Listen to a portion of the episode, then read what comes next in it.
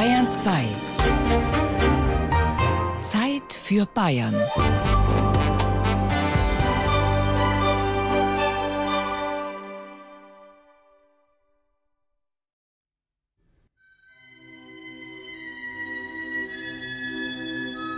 Es wird dem hiesigen Buchbinders und Schulbuchverlegers Sohn Friedrich Pustet auf die von der Mutter, wittige Anna Pustet, zu Protokoll gestellte Bitte, eine uneingeschränkte personelle Buchhandlungskonzession für die hiesige Stadt und Umgegend rücksichtlich auf den Grund des höchsten Orts bereits ausgesprochenen Bedürfnisses derselben hiermit verliehen.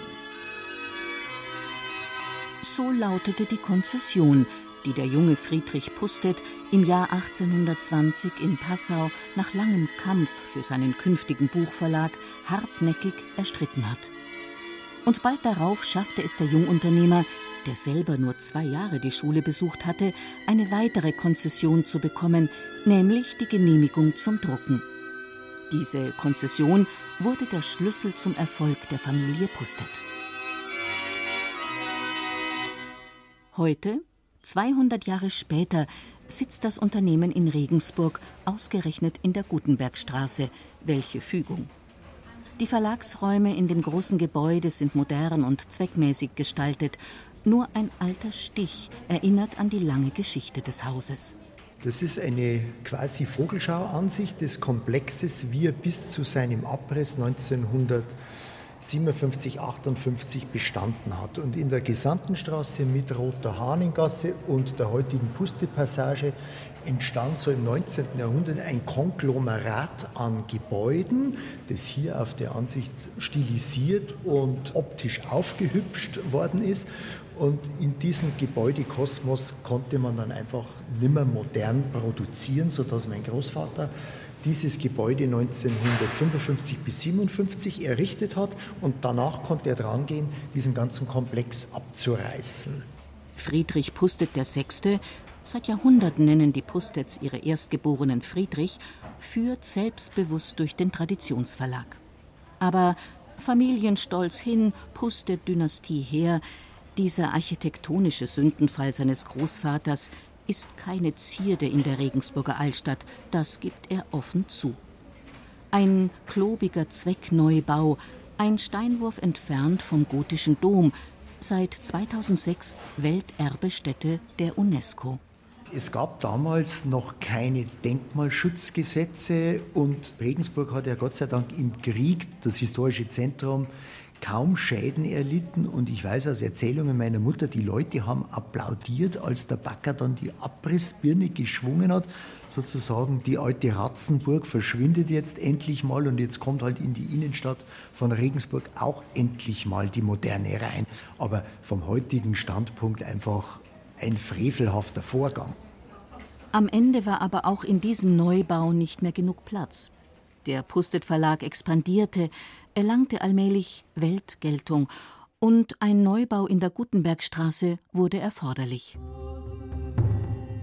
Ein erster Glanzpunkt in der Verlagsgeschichte war der 2. September 1852. An diesem Tag übergab Friedrich Pustet II. das in Regensburg gedruckte Missale Romanum in Rom höchstpersönlich an Papst Pius IX. Pustet gelang es in den Folgejahren, zum Weltmarktführer auf dem Gebiet der lateinischsprachigen Liturgie aufzusteigen. Angefangen hatten die Pustets klein. Der Urahn kam als ein Herr Pustetto aus dem Friaul nach Bayern, zunächst nach Passau. Später hieß die Verlegerfamilie dann Buchset, der Name ein Zufall für einen Buchdrucker? Ja, vielleicht ist eine unbeabsichtigte Firmenphilosophie, die aus dem Familiennamen her rührt. In jedem Fall galt hier Nomen est Omen, der Name war Programm. Schon der Gründer der Familiendynastie, Friedrich Pustet I., hatte sich als sehr tüchtig erwiesen. Er heiratete 1830 Therese Freien von Schmidt, eine Münchner Apothekerstochter. Aus der Verbindung gingen fünf Söhne und vier Töchter hervor. Anschließend wurde geschickte Heiratspolitik betrieben. Sohn Friedrich II. reiste gerne, war Kosmopolit, gründete Filialen in Amerika, Italien, Spanien und Brasilien. Der Aufstieg der Pustets war nicht mehr aufzuhalten. Einem breiten Publikum wurde der Verlag vor allem durch einen Namen bekannt: Karl May. Er war ein Autor der 1874 von Pustet gegründeten Wochenzeitschrift Deutscher Hausschatz und des Regensburger Marienkalenders. May veröffentlichte hier Reiseerzählungen, verbuchte damit erste literarische Erfolge und gehörte bald fest zur Autorenfamilie der Pustets. Die Firma Pustet ist eine katholische und der Deutsche Hausschatz ein katholisches Familienblatt. Aber diese konfessionelle Zugehörigkeit war mir höchst gleichgültig. Der Grund, warum ich dieser hochanständigen Firma treu geblieben bin, war kein konfessioneller, sondern ein rein geschäftlicher. Kommerzienrat Pustet ließ mir nämlich schon bei der zweiten kurzen Erzählung durch seinen Redakteur mitteilen, dass er bereit sei, alle meine Manuskripte zu erwerben. Ich solle sie keinem anderen Verlag senden und zahlen werde er sofort. Und niemals hat es in Beziehung auf das Honorar auch nur die geringste Differenz zwischen uns gegeben. Solchen Verlegern bleibt man treu. Allerdings gab es später Differenzen.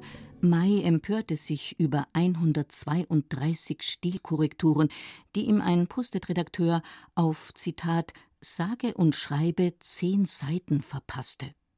Pustet seinerseits distanzierte sich vom Winnetou-Schriftsteller und beendete die Zusammenarbeit abrupt im Jahr 1909. Das tat dem Erfolg der Verlegerfamilie aber keinen Abbruch. Der Erfolg kam, weil A, damals weltumspannend ja nur in Latein der Gottesdienst gefeiert worden ist und der Pustet es eben geschafft hat, wunderschöne Ausgaben anzufertigen mit einer toll lesbaren Schrift und eigentlich, jetzt sage ich mal, die meisten Priester, vielleicht 95 Prozent weltweit, die Pustet-Ausgaben eingekauft haben. Da war vielleicht der Boden bereitet und dann war natürlich im deutschsprachigen Raum für den Malerienkalender auch der Marktzugang ein leichter. Und dem Verlag damals ist es gelungen, Werke in hoher Stückzahl zu verkaufen. Ich meine, es war insgesamt eine sehr fromme Zeit, auch eine sehr klerikergeprägte Zeit. Da passt es gut ins Bild. Jubilate Deo. Der Obstbaum Lieder für den katholischen Gottesdienst. Adressbuch für die königlich bayerische Kreishauptstadt Regensburg. Christkatholische Handpostille. Regensburger Marienkalender. Katholische Hausfrau. Bauernzeitung. Ein Deutscher Hausschatz zur in Belehrung, und Warnung und Erbauung. Allgemeine deutsche Garten. Die Ehe in dogmatischer, moralischer und sozialer Beziehung. Der Erfolg der Pustets geriet erst durch den Ersten Weltkrieg und die darauffolgende Inflation und Rezession ins Wanken. Aber in der Weimarer Republik fing sich das Unternehmen wieder und gründete neue Filialen, auch im Ausland. Der Erfolg hatte auch mit dem Glück des Tüchtigen zu tun. Der Verlag agierte nicht nur profitorientiert, sondern das Programm war vielfach auch idealistisch ausgerichtet, obwohl für den gewieften Geschäftsmann Friedrich Pustet gilt In der Regel macht man schon Veröffentlichungen, die sich rentieren, zumindest rentieren sollen. Ob man dann immer die Auflagen verkaufen kann, das ist was anderes. Aber natürlich, wenn man sich's leisten kann, dann macht man schon anlassbezogen, ich sage jetzt einmal so Officia Nobilia, wie dieses Buch zum Beispiel, das letztes Jahr 2019 erschienen ist, Ein Tag in Regensburg von Josef Opatoschu. Das haben wir einfach gern gemacht, weil die jüdische Gemeinde in Regensburg die neue Synagoge in Betrieb genommen hat und weil es einfach eine sehr anrührende Erzählung ist, die es zwar schon mal gegeben hat, entstanden in den 1930er Jahren, die aber in Regensburg spielt, weshalb wir gesagt haben, das ist unser kleiner Jubiläumsbeitrag 1519 2019. zur Erinnerung. 1519, also vor rund 500 Jahren, wurden die Juden aus Regensburg vertrieben, ihr Friedhof geschändet und die Synagoge zerstört. Damit war die größte jüdische Gemeinde in Süddeutschland ausgelöscht.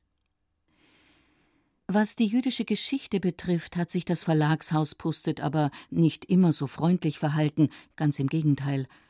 Im Dritten Reich stellte sich das eigentlich so christlich geprägte Haus in den Dienst der Nationalsozialisten.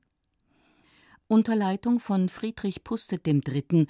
druckte der Verlag 200.000 Exemplare von Hitlers Mein Kampf. Da können wir offen drüber reden, da machen wir auch kein Geheimnis, steht auch in unserer Chronik drin. Der konnte sich nur behaupten, indem er wie, ich glaube, 100 andere Druckereien Hitlers Mein Kampf und das eine oder andere Nazi-Pamphlet gedruckt hat das Reich war scharf auf die Devisen, die Pustet erzielt hat durch den Export dieser lateinischsprachigen Ausgaben. Da ging ja 60, 70 Prozent in den Weltmarkt. Das hat also Devisen gebracht und solange da der Rubel gerollt ist, durfte Pustet weitermachen, war aber ständig von Schließung bedroht. Aber er musste sich natürlich in einer gewissen Weise willfährig verhalten. Friedrich Pustet verurteilt deswegen seinen Urgroßvater nicht in Bausch und Bogen. Ich hätte nicht leben wollen damals. Es war für unseren Urgroßvater bestimmt eine wahnsinnig schwere Zeit. Was machen? Es hieß immer, entweder ihr macht es so oder wir sperren euch den Laden zu. Es gab auch, steht hier drin, die Überlegung, das zum Rüstungsbetrieb umzustellen. Der Verlag überlebte Hitler zwar, aber die Strafe für das willfährige Verhalten folgte auf dem Fuß, und zwar von Seiten der amerikanischen Besatzer. Daran erinnert Geschäftsführerin Ursula Pustet, Friedrichs Schwester. Die Amerikaner konnten es aus der Ferne nicht unbedingt eins zu eins beurteilen, was die Hintergründe waren, hat er Zutrittsverbot zur eigenen Firma bekommen. Der Verlag musste umbenannt werden, im Gregorius Verlag. Und das hat unserem Urgroßvater, glaube ich, ganz großen Kummer bereitet. Er war kein Mitläufer, er hat sich stets distanziert gezeigt und hat dann trotzdem mit den Konsequenzen leben müssen. Auf jeden Fall gelang es Urgroßvater Pustet nach dem Krieg trotzdem sehr schnell, den ehemaligen Mein Kampf Druckverlag wieder auf Erfolgskurs zu bringen. Doch dann kam eine folgenschwere Entscheidung aus Rom. Nachdem das Zweite Vatikanische Konzil 1962 bis 1965 festgelegt hatte, dass nicht mehr Latein, sondern die jeweilige Landessprache im Gottesdienst benutzt werden sollte, brach eine der Haupteinnahmequellen weg: der Druck des Missale Romanum. Die Verlegerfamilie war gezwungen, sich inhaltlich neu aufzustellen und neue Schwerpunkte zu setzen. Kunstgeschichte und Geschichte im Allgemeinen, aber auch Religionsgeschichte, und zwar durchaus mit kritischen Tönen. Kritik, Widerspruch, Blasphemie, Anfragen an Christentum und Islam lautet zum Beispiel einer der allerdings erst kürzlich veröffentlichten Titel. Der Erfolg ließ nicht auf sich warten, erzählt Geschäftsführerin Ursula Pustet. Wir haben ja dann unser Unternehmen breiter aufgestellt, haben dann auch Druckaufträge von externen Verlagen mehr und mehr angenommen und heute drucken wir zu über 90 Prozent für fremde Verlage als Druckdienstleister und haben nebenher unsere Buchhandelssparte weit ausgebaut. Wir sind in Bayern mit elf Filialen vertreten. Das ist heutzutage der größte Bereich unseres Unternehmens. Wir müssen jedes Jahr große Investitionen tätigen. Man muss up-to-date sein. Das geht schnell in die Millionenbereiche. Die Technik muss modern sein, nur dann kann ich Kosten einsparen wiederum. Man muss schnell sein, man muss mit den Konkurrenten mithalten können. Von daher gesehen heißt es ganz einfach, friss oder stirb, mitmachen oder irgendwann hinten rüberkippen. Einen tiefen Einschnitt in der Verlagsgeschichte bedeutete der Tod von Friedrich V. 1989. Plötzlich stand Witwe Elisabeth Pustet mitten in der verlegerischen und unternehmerischen Verantwortung. Unsere Mutter war nach dem Tod unseres Vaters ein knappes Jahrzehnt lang die Geschäftsführerin der Firma Pustet und hat damit die Zeit tatsächlich überbrückt, bis die nächste Generation sozusagen rangereift und rangewachsen war, um das Ruder zu übernehmen. Sie hat das gut gemacht, aber es ist im Team geschehen und es ist gut so gelaufen. Mutter bzw. Witwe Pustet war tatkräftig, mutig und klug. Und das ist der heute über 90-Jährigen auch anzumerken. Sie erinnert sich gerne an ihre zupackende Art, den Verlag zu, naja, sagen wir mal, lenken. Das Absurdeste in dem Sinn war, wenn ich die Schaufenster ausgeräumt habe. Wenn da irgendwelche Literatur drin gewesen ist, die ein bisschen politisch ausgerichtet war und äh, vielleicht auch so die, Denkweise bestimmter Herrschaften dargestellt hat. Also das habe ich nicht zulassen können. Und da bin ich selber zur Tat geschritten und habe äh, also zwei oder dreimal am Sonntag das Schaufenster ausgeräumt. es, es ist dann schon dran gehalten worden. Das glaubt man Elisabeth Pustet sofort. Ins heutige Druck- und Verlagsgeschehen mischt sie sich nur noch selten ein. Das überlässt sie doch eher dem Sohn und seinen Mitarbeitern. Bevor wir uns allerdings die Druckerei, das Herz des Betriebs, ansehen, besuchen wir die Buchhandlung Pustet. Denn was wäre ein Verlag ohne Leser? Mitten in der mittelalterlichen Regensburger Altstadt, in der Gesandtenstraße, in dem sehr unhistorischen Gebäude, da liegt sie, die Hauptfiliale von Bücher Pustet. Das Geschäft ist gut besucht an diesem Mittag und das hat seinen Grund. Weil wir unglaublich gerne hier durchbummeln, uns inspirieren lassen und kompetente Beratung haben. Ich bin verhältnismäßig oft herinnen, weil es hier Bücher gibt. Das ist hier die am besten sortierte Buchhandlung und ich kenne hier verschiedene Leute eben und kriege meine Auskünfte, die ich brauche, seit Jahrzehnten. Das Gute an dieser Buchhandlung war immer, ich habe die besten Empfehlungen bekommen für Bücher, die ich ansonsten nicht gefunden hätte. Zweieinhalb Jahre bestehen ist wirklich eine tolle Leistung. Die Sympathie der Kunden für ihren Pustet rührt natürlich nicht von ungefähr, sinniert Buchhändlerin Susanne Borst. Das liegt an der traditionsbewussten Betriebsführung des 200-jährigen Familienunternehmens. Bei Pustet kann man sich einfach wohlfühlen. Es ist ein wunderbarer Betrieb. Die Kollegen sind nett. Pustet ist halt einfach noch ein Familienbetrieb.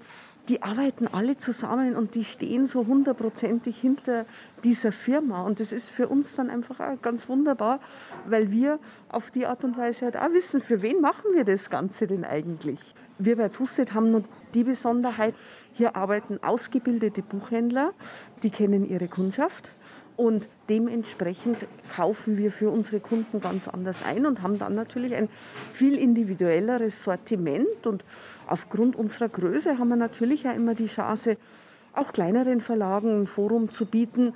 Wir können selbst entscheiden, was hier im Laden steht. Und der Einschnitt durch Corona im Verkaufsgeschäft? Es wird nach wie vor total viel gelesen. Man hat Urlaub zu Hause, da braucht man noch viel mehr Lektüre, als wenn man jetzt vielleicht irgendwo unterwegs ist. Die Leute haben auch wieder Lust reinzugehen und zu schauen, was gibt es denn, was ist denn erschienen. Nichts war schlimmer, als den Laden geschlossen zu halten. Es hat wirklich in der Seele wehgetan und von daher ist es trotz Maske wieder sehr, sehr schön. Angestellte zufrieden, alle zufrieden. So sollte das sein bei einer Firma aber auch Geschäftspartner zeigen sich beeindruckt vom Geist, der in dem Familienunternehmen herrscht, zum Beispiel der ehemalige Rechtsbeistand und Arbeitsrechtler Michael Puchert. Es gibt auch in diesen Unternehmen, diesen alten, traditionsreichen Familienunternehmen, arbeitsrechtliche Probleme. Und das Schöne aber an der ganzen Geschichte war damals, es gab einen Herrn Paul Pustet. Der war regelmäßig mein Ansprechpartner. Er hat, wenn es irgendwelche Aufschläge, klagemassig oder sonst etwas gab, die gute Eigenschaft gehabt, mit mir dann nochmal Rücksprache zu nehmen. Und dann gab es natürlich auch eine, ja, doch etwas problematische Geschichte. Da gab es jemanden, der also jetzt nicht sich so ganz konform und arbeitsvertragsgerecht verhalten hat. Ich glaube, der hat sich eine ganze Bibliothek zusammengeschafft. Ich glaube nicht gekauft. Und Ergebnis war, dass wir uns dann einen Freitagabend bis Mitternacht darüber unterhalten haben, wie wir diese Kuh vom Eis bekommen. Und wir bekamen sie in der Form, dass er keinen Kontakt mehr zu irgendeinem Buch hatte, aber er durfte noch fast ein Jahr in dem Unternehmen verbleiben. Und ich habe ein Schmerzensgeld bekommen für diese Verhandlungen, die ich da nächtens führen musste, in Form eines Büchergutscheins kehren wir zurück ins Pustet Verlagshaus, wo all die Bücher und Zeitungsbeilagen hergestellt werden. Friedrich und Ursula Pustet führen durch die Produktionsstraßen am Gutenbergplatz im Regensburger Stadtsüden. Also hier, das ist der Altbau, da stehen unsere Bogen-Offset-Maschinen drin. Hier die Achtfarbenmaschine, links die Zweifarbenmaschine, das ist ein Roman von einem guten Druckkunden von uns. Hat jetzt gerade den deutschen Verlagspreis bekommen und da wird ein Roman in nicht allzu hoher Auflage gedruckt. Kaum zu glauben, wie viele Bücher und sonstige Druckerzeugnisse der Familienbetrieb mit seinen Mitarbeitern pro Jahr herstellt. Sieben bis acht Millionen werden hier durchgeschleust. Das ist vielleicht 30 Jahre her, da hat man für manche Aufträge acht bis 14 Tage gebraucht. Das schafft die Maschine jetzt in ein bis zwei Tagen. Dürfte Deutschland an der Spitze stehen. Aber wie hat sich die Pandemie auf den Verlag ausgewirkt? Ursula Pustet bleibt optimistisch, obwohl sich zunächst eine geschäftliche Talfahrt anzubahnen drohte. Unsere Geschäfte waren ja fünf Wochen lang zu. Wir konnten dadurch, dass wir einen guten Zustellservice organisiert hatten, fast taggenau die Bücher ausliefern an die Kunden. Und wir haben große Solidarität von den Kunden bekommen. Viele haben gesagt, wir wollen nicht bei Amazon, wir wollen bei euch kaufen, damit es einfach den regionalen Buchhandel weiterhin gibt. Und das war ganz klasse. Trotzdem die Zweifel bleiben in Zeiten von E-Book, Amazon und Internet. Hat das Buch noch eine Zukunft oder anders gefragt, überleben Pustet und Co? Wir fragen zunächst die ältere Generation, zum Beispiel einige Vertreter des sogenannten Regensburger Arbeitskreises Kultur. Was bedeutet Ihnen das Lesen? Ich habe den englischen Patient von Michael Ondaatje gelesen und habe mir sehr bildhaft alle Szenerien, die er beschrieben hat, vorstellen können, dass im Kopf eine Welt entsteht. Eine Erweiterung der eigenen Welt, die unglaublich ist. Man braucht gar nichts zu machen. Man sitzt auf einem Stuhl und die Welt öffnet sich für einen. Ne? Ja, der Akt des Lesens ist für mich von großer Bedeutung, weil ich gemerkt habe, dass er mich zum Schreiben animiert. Ich komme aus einer Buchbinderfamilie und mich haben Bücher seit Anbeginn begleitet. Und ich bin als kleiner Junge da drin gesessen und habe in den Büchern gebadet. Habe mir Bücher rausgezogen, habe die gelesen, es war für mich paradiesisch. Bücher sind für mich ein Muss, ich bin optimistisch, weil wir als Menschen offensichtlich auch eine Affinität zum Gegenstand haben. Und damit sehe ich Zukunft fürs Lesen. Nur wenige des Regensburger Arbeitskreises Kultur prophezeien dem Buch eine eher düstere Zukunft. Wenn man um sich herum das beobachtet, die haben alle ihre Handys und tippen darauf rum und machen da irgendwelches Klimbim, aber lesen tut keiner. Das ist also im Grunde genommen eine absolute Verarmung des Denkens, der Fantasie und der Kreativität im Menschen, weil die Kreativität kommt ja dadurch, dass man liest und man baut sich Bilder im Kopf und das findet nicht mehr statt. Viele sind gesättigt von den Bildern, die auf sie einströmen und sie haben gar keinen Anlass mehr, noch sich die Mühe zu machen, zu lesen. Dass die Mehrheit gerne liest, das hätte man trotz aller Bedenken bei der älteren Generation vermutet, zumal wenn sie kulturaffin ist. Aber was sagen die jungen Leute auf den Straßen und Plätzen in Regensburg? Ich lese total gerne in meiner Freizeit, aber halt auch im Studium. Ich finde es nicht so toll, wenn man die ganze Zeit nur Sachen im Handy rumtippt, sondern Lesen ist irgendwie toller und cooler. Lesen ist wichtig, das muss man lernen und das braucht man. Sau wichtig. Ich würde mal sagen, jeder Mensch sollte in seinem Leben mindestens ein Buch gelesen haben. Wie auch immer.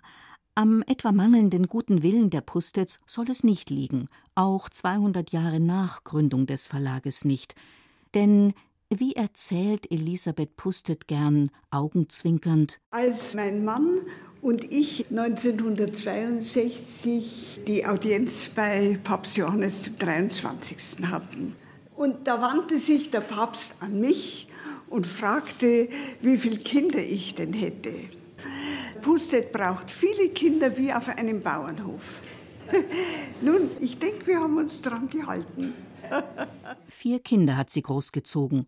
Und die nächste Generation steht bereits in den Startlöchern damit auch in Zukunft, so wie heute, die 16-jährige Pauline noch ein Buch kaufen kann in einer guten Buchhandlung mit langer Tradition. Ganz übersichtlich eigentlich, weil man auch immer gleich sieht, wo man hin muss und immer findet, was man will. Ich finde es einfach interessant, sich in die Geschichten so reinzuversetzen und da in so eine andere Welt zu versinken. Kann man es besser zusammenfassen?